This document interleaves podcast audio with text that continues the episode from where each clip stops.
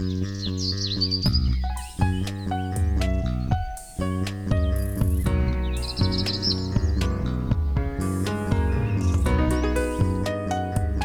迎收听《来一口垃圾》，我是 Amy，我是心怡。这一集我们邀请到我之前去上朴门课程的老师来跟我们分享朴门是什么，所以欢迎慧仪跟 Peter。我是慧仪，呃，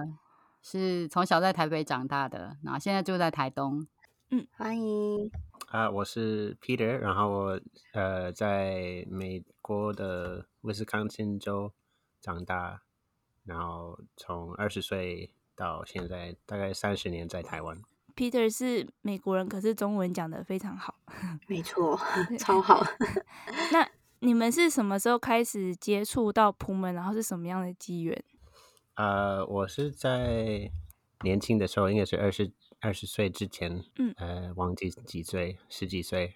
就有接触到，有看到书，然后知道这个东西，因为我对生存技能有有兴趣，然后我在图书馆的那个。就是那相关的书，这个普门的书也也在那个那个位置，所以我就拿起来看看，觉得哎，这个很棒。但是我是到大学的时候，呃，附近有一个农场也在用普门的一些策略来种东西，然后保存能源什么的，然后种就是养动物什么的。所以我在大学的时候有呃对这个有兴趣，然后之后。住台湾才知道，呃，有一个朋友去澳洲去上那个 PDC，就是两个礼拜的课程，然后他回来跟我说有这个课程，我我因为我不以为只是书上的东西，我不知道有这个课程，所以我听到了，我就自己也去澳洲去上那个课，那是一九九九年的时候，然后回来的时候就回到台湾，就开始决定这一定是我我的生命的方向。那感觉也接触二十多年了耶。对啊，对啊你们是不是还没有出生？你出生了啦，出生了，趁机套我们年龄。那慧仪老师呢？呃，我开始接触，当然就是因为 Peter 去嗯澳洲上课回来以后，我们本来是住在新店的郊区的一个很大的社区里面，然后 Peter 就觉得想要找一个地方实践，所以我们很快的就去找了在呃阳明山。呃，平等里的一块地，然后就住在那边。呃，Peter 开始练习，我那时候其实还不太知道这是什么，那就看他在练习。一开始的时候，我是很欣赏这样子的概念，不过一开始的时候还是看得不太懂他到底在做什么。然后有时候看他放很多覆盖啊，或者是因为种菜的那个模式不像平常的以前看到农夫那样子，所以有时候刚开始不小心都会踩到他的菜。我记得那时候就有点害怕进到他的菜园这样子，然后后来当然接触了呃一阵子之后，开始有一些人来我们家，就是跟他交流，我才慢慢的进入这个这个领域，就是从他跟别人的交谈啊、互动交流当中得到更多这样子，然后也这样子而开始。嗯，OK，Amy，你会不会听了很就是一头雾水？就因为你没有学过普门，所以会不了解普门是什么东西？对啊。就是 刚刚有听到说 Peter 在练习，我在想说，嗯，练习什么东西？对，我从澳洲回来开始练习，所谓的练习就是在把这些嗯原则的内化，然后应用在我的我所接触到的东西，所以很多人。看到我在做什么，然后我也很难去解释。然后后来我就想到一个比较容易解释的方法，就是我在收集跟保存一些，就是五个很重要的元素，一个是能源，一个是水，一个是土壤，啊，一个是生物多样性，然后另外一个是跟人有关，就是智慧或是传统智慧。所以我我这样子用这个方法来介绍普门，我觉得比较容易，大家就比较容易。看得懂或是听得懂，我在收集这些重要的元素，然后不要让他们流失掉，因为这些我们现在的社会就是很忽略这些就五个很重要的元素，然后他们流失掉以后很难去保存，或者难难很难去找回来，所以你要重新开始。呃，特别是那个传统智慧，我们这个应该很很容易理解。如果我们的智慧都已经流失掉了。学重新学这些技能就就很难。那跟其他的元素，就土壤啊、水啊，是是一样的。如果水都离开我们的环境，就很难难再去找回来。有飞机，这个很大声，听得到，不过应该没关系，就很自然的感觉。OK，就是如果要怎么解释朴门跟一一般的种菜方式，或者是朴门是什么样的概念，你们会怎么样描述它？刚刚 Peter 有讲到。我觉得蛮重要的两个字就是原则。他有提到说，他回来就在练习那些原则。那是其实朴门这个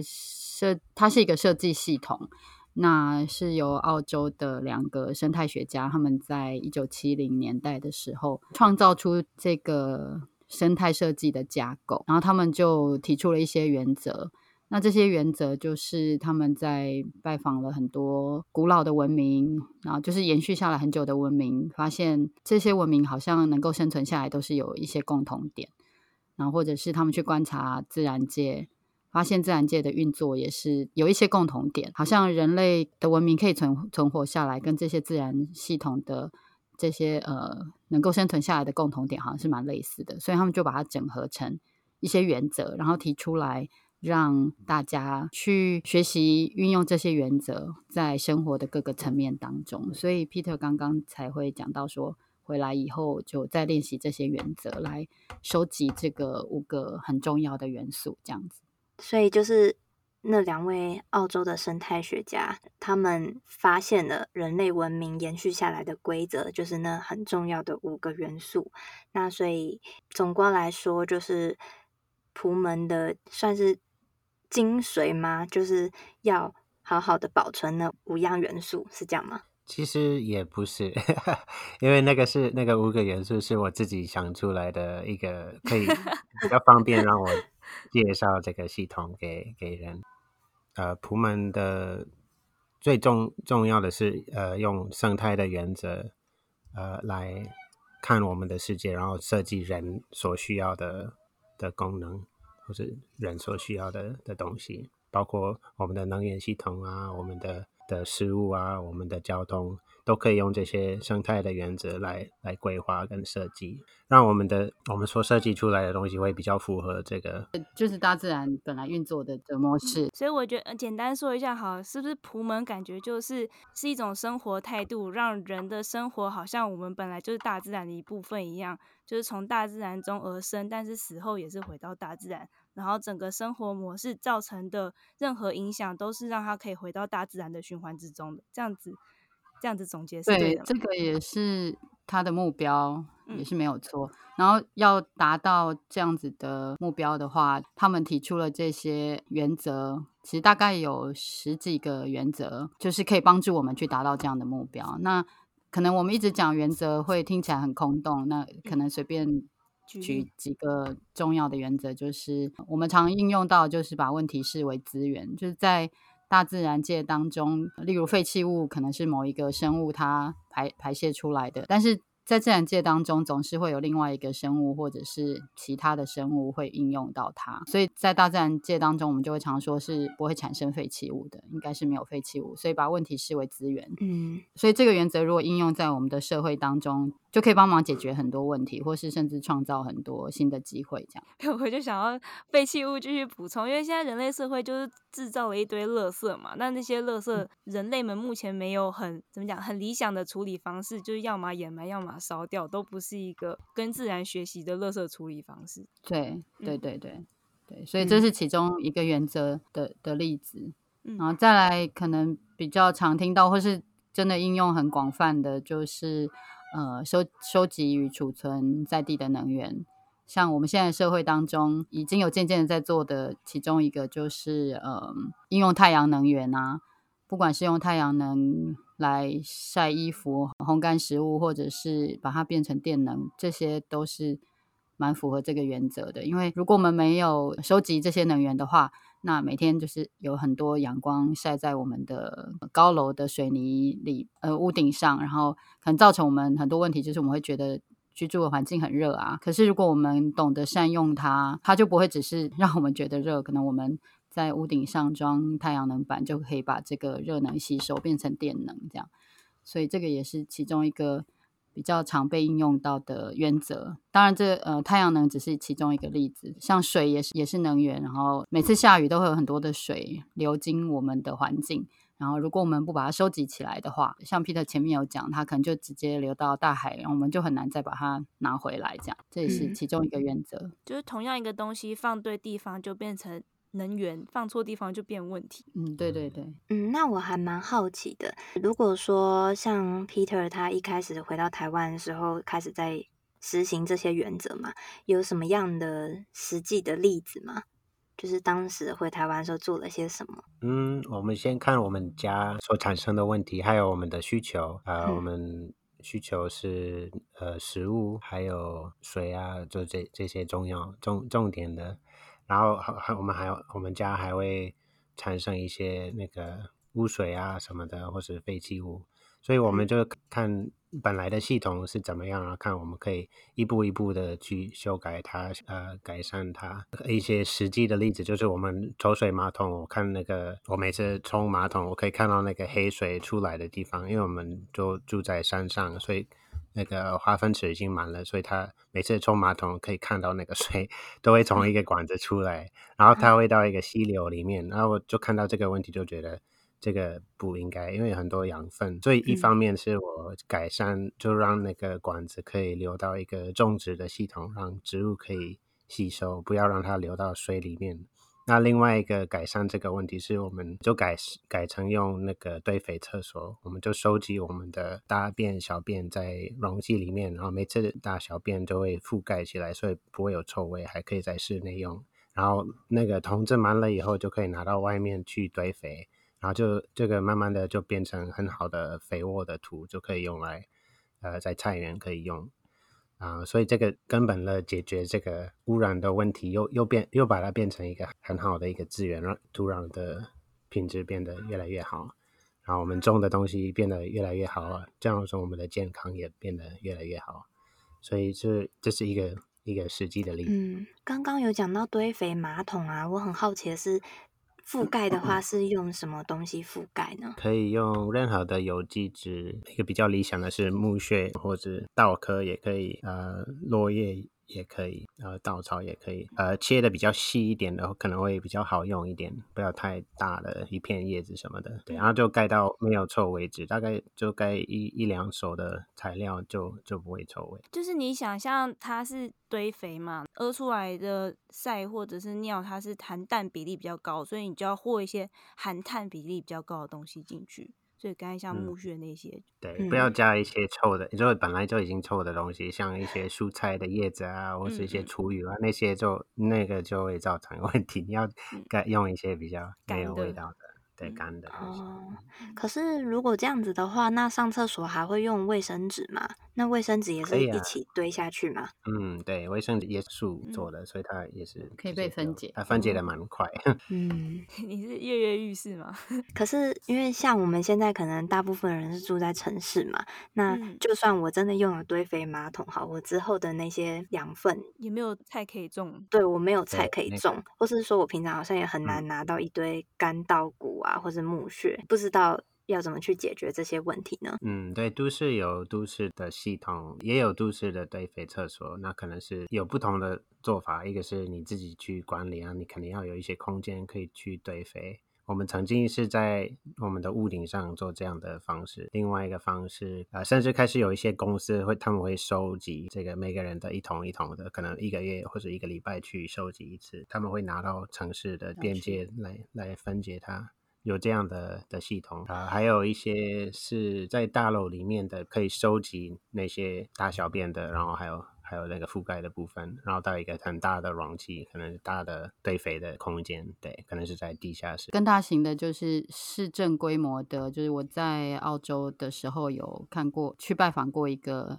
Lismore 那个城市的堆肥厂，然后他们一开始都是收集厨余堆肥，然后把它做成有机的肥料给市民嘛。那后来他们在这几年就开始也把那城市的肥水，就是大家。他们抽出来的肥水也是用在很大型的空间里面去做堆肥，一方面产生沼气可以提供电力，然后另另外一方面就是可以也是同样产生出很好的肥料，所以就是同样的概念，只是在不同的地方去做，不同的尺度去做这样。了解，所以就变成说是政府也可以用类似部门的原则来让废物可以去循环回收，然后变成能源资源。嗯、如果说是。个人的话，可能就是自己收集一桶一桶，然后再拿去看有没有农场啊，或者什么地方需要这样子。对啊，这这个是废弃物的部分。嗯。可是其实我觉得，如果一开始你没有办法做人份的处理，那做做好厨余堆肥也是一个蛮大进步的。嗯，所以都谈到都市，会不会我们直接？嗯、呃，请老师推荐几个，就是大家一般生活在都市里的人们可以很简便开始实践的铺门方法。先顺着刚刚讲到厨余堆肥好了，我觉得现在还是有很多人制造很多厨余，但是没有没有处理它，就把它丢到垃圾桶里面这样子。所以可以开始学习做厨余堆肥，然后让这个养分可以循环。那在城市里面做厨余堆肥，有一种比较快的方法，就是用蚯蚓的方式。那蚯蚓就是可以养在阳台，然后你每天产生的一些厨余可以喂给蚯蚓吃。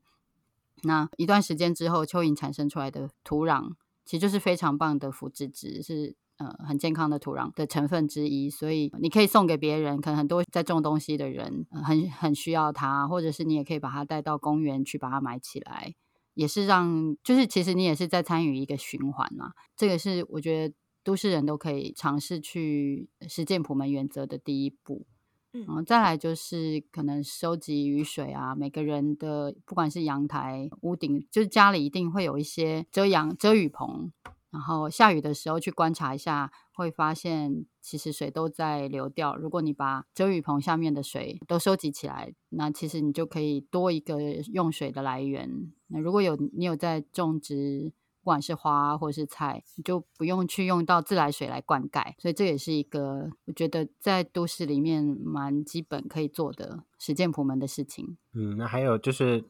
开始负责种一点，至少一点点你需要的东西，你你自己想吃的东西，可以找任何的空间，可能是阳台上啊、屋顶啊，或者可能在社区里面，每天经过的路线应该会。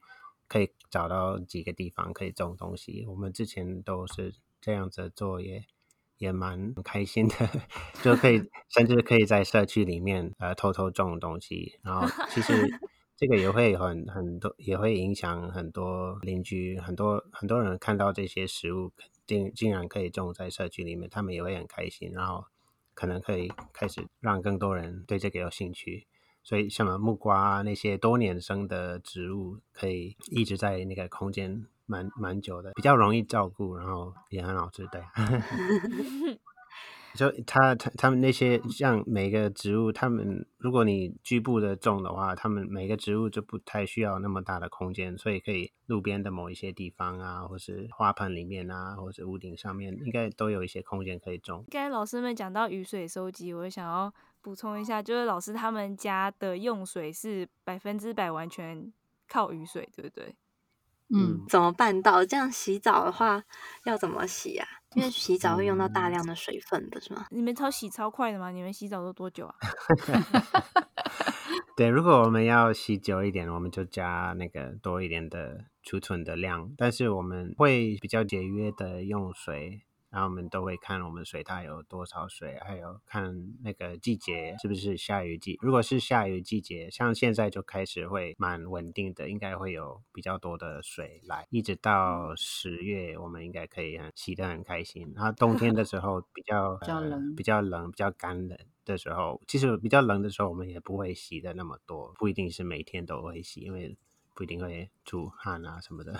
嗯 啊，所以我就是冷的时候水比较少，然后我们也可以不用那么多的水，嗯，而且因为很冷，也不想一直光着身体，所以会洗更快。嗯，对。然后其实雨水收集也不是说下雨的时候把桶子放在天空下面去接水，因为所以你只要有屋顶啊，然后你有一个泄水管。你就可以把雨水导引到你事先设计好的桶子里面。所以，我们家大概有目前大概有十吨的雨水，就提供给我们自己的使用，然后灌溉，然后呃洗涤啊，还有我们的学生来上课的时候都他们的洗碗。等等的都是，总之就是刚刚心仪说百分之百都是用雨水，所以这当然就是要经过一些设计，然后放在哪里呀、啊，储存在哪里，或者什么时候收集等等的这些。呃，上个月我们几乎没有没剩多少水，大概可能只有两吨而已。然后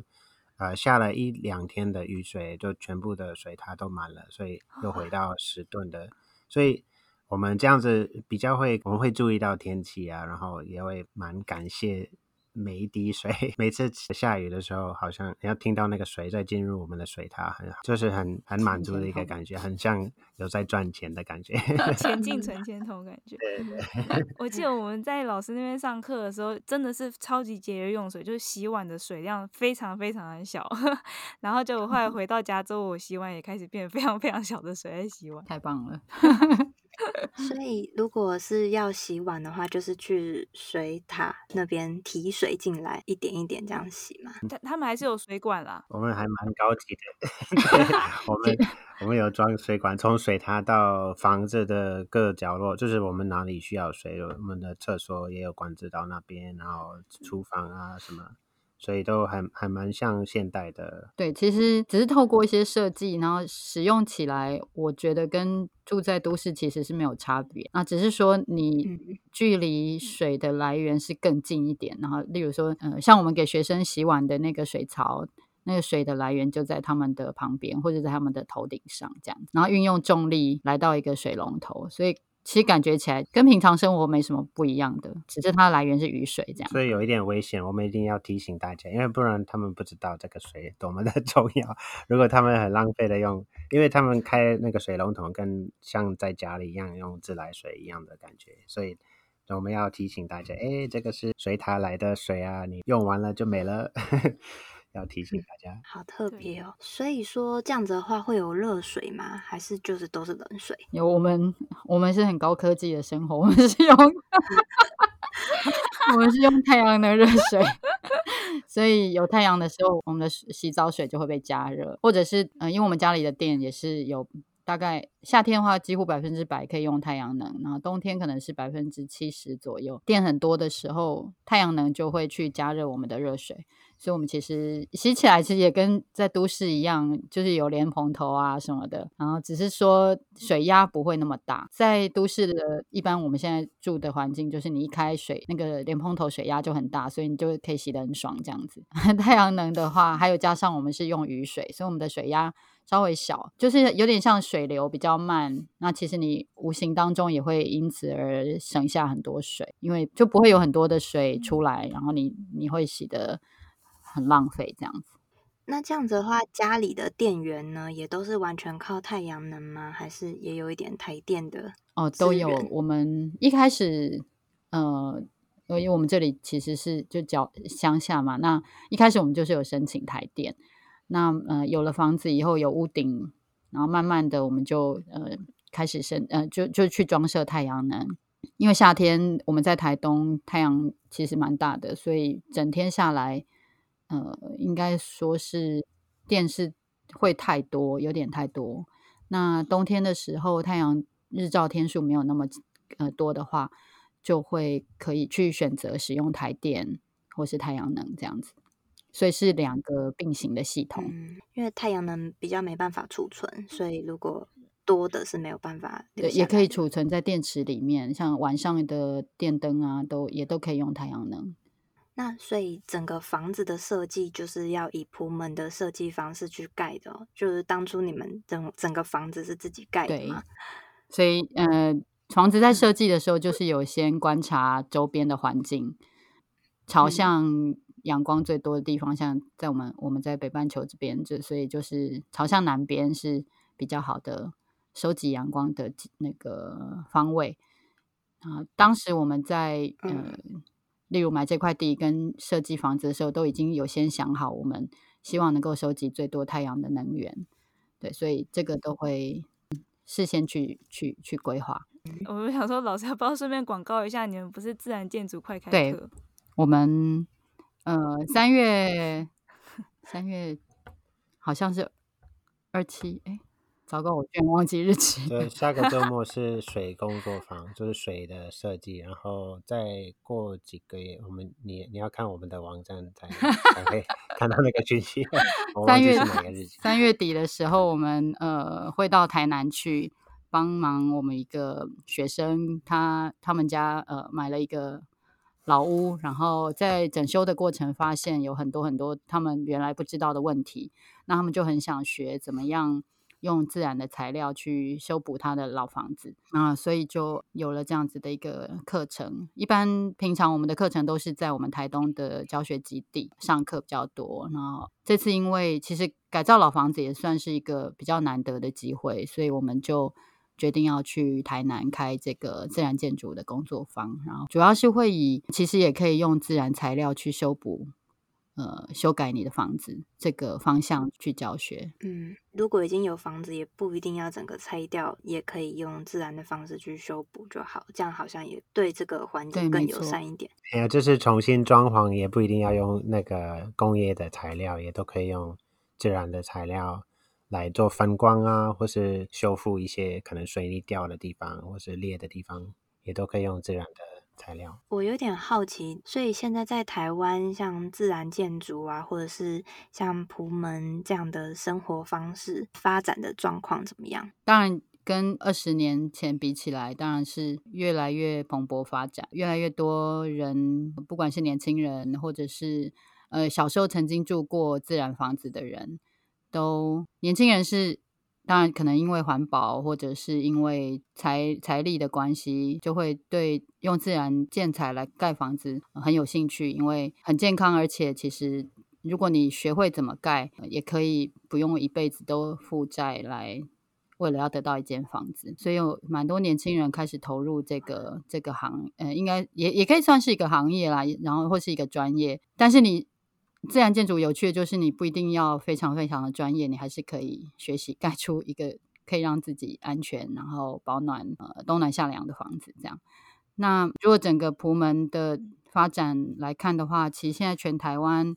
应该各个县市都有一些在实践的人，所以，呃，我觉得这是一个就在这个世纪，好像越来越多人向往。回归到更自然的生活，所以就如同在全世界，其实普门好像也都越来越受到注意，然后有越来越多人去学习这个设计系统。那如果住在各个城市的大家对普门有兴趣，想要进一步了解的话，你会推荐他们去哪里？就是认识已经在实践普门的人，或者是怎么到哪里上课之类的？有一个比较同整，就是可以得到呃台湾各地。不同课程的，就是台湾普门永续设计学会，他们有在做这个统整。呃，各个各个地方有开课的话，在他们的粉丝页上面也会有。如果想要很完整的体验两个礼拜的那个普门生活的话，当然可以到台东的大地旅人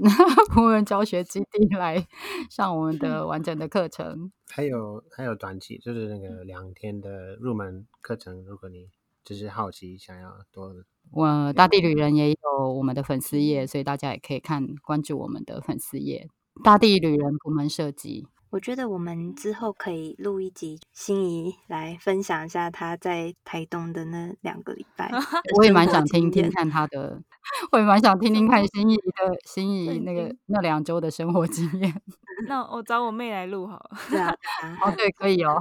老师，你们在开始朴门之后，有没有觉得自己的生活跟以前有什么样的不同？嗯，比较有信心，觉得说有什么灾害啊，或是有什么，就就觉得比较可以掌握自己的生存，呃，不不用依赖什么呃政府的或是呃其他的。救救援，对啊，像像我觉得，像我我们这边我们所需要的东西，如果发生很大的灾害的话，我们这边所有的东西都在这里，其实不会有很大的改变。呃，甚至疫情的时候，我们也真真的没有感觉到 什么不方便的。像如果有时候我们这边也有大台风或是大地震，然后那个社区的水会停，就停水啊，或者甚至停电，我们这边就没有感受到，因为我们有自己的系统，就我们前面都是到处都是食物，所以我们也不用怕。所以这个会让我觉得比较有不一样的感觉，就好像如果你有这样的一个自信，就比较会可以去找不同的生活方式，就不一定要找一个工作啊，然后一定要每天开车或是。骑机车半个小时去做什么事情啊？就是你可以有很多新的可能性，可能可以做别的事情。对，就感觉好像可以自给自足，然后也对自己的生活有更多的控制感，会生活的比较自由，嗯、很棒哎。现在很多年轻人都说要财务自由，就是赶快先赚到很多钱之后，提早退休过自己想要的生活。但是，像如果以仆门的方式生活的话，其实就不需要一定要去赚很多钱，也可以能够活得很自由，生存自由，就是会比较理解够用。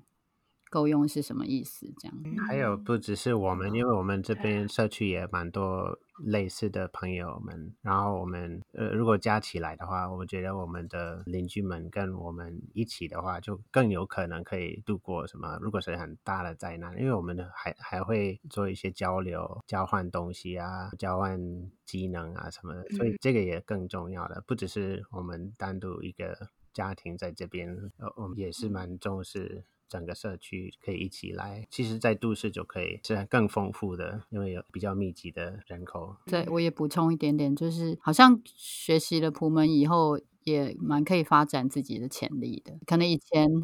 以前从小在都市，不会想象你原来可以自己做很多自己要用的东西。我发现我们这边的邻居，就跟我们理念比较接近的，大家都开始学习，例如用自然的纤维去做篮子啊，做各种生活的用品，不用再去买塑胶的东西。可能你想要一个窗帘，有人也觉得可以自己染布。你想要一个提袋，可以。自己用各种海边可以找到的纤维，像林头啊、呃、月桃啊、竹子啊、藤啊等等的各种的材料，都会被发展去透过跟老人学习，然后变成自己一些手作的能力。我发现我们这边的邻居，大家都几乎人人都有至少一一两样自己手作的才能，虽然大家的。可能新台币赚的比较少一点了，就是比起以前住在都市的时候，但是生活也变得更忙碌，然后。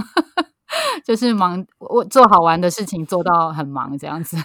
所以我自己也有这样的体验。然后我觉得邻居也有一些人都会分享说，以前住都市的时候没想到自己可以做那么多的东西。我觉得是一种另外一种潜力的发挥啦，很不一样的生活选择。对啊，我觉得今天学到很多，然后好像让我的未来又开启一扇窗，就是有更不一样的生活选择，而且是好的，就对我来说是我很向往的。好，所以。谢谢今天慧仪跟 Peter 来跟我们分享普门是什么。嗯，真的非常感谢。那如果大家对普门有兴趣的话，我们也会把呃老师大地旅人的连接，还有台湾普门永续设计学会的连接放在这一集的下面。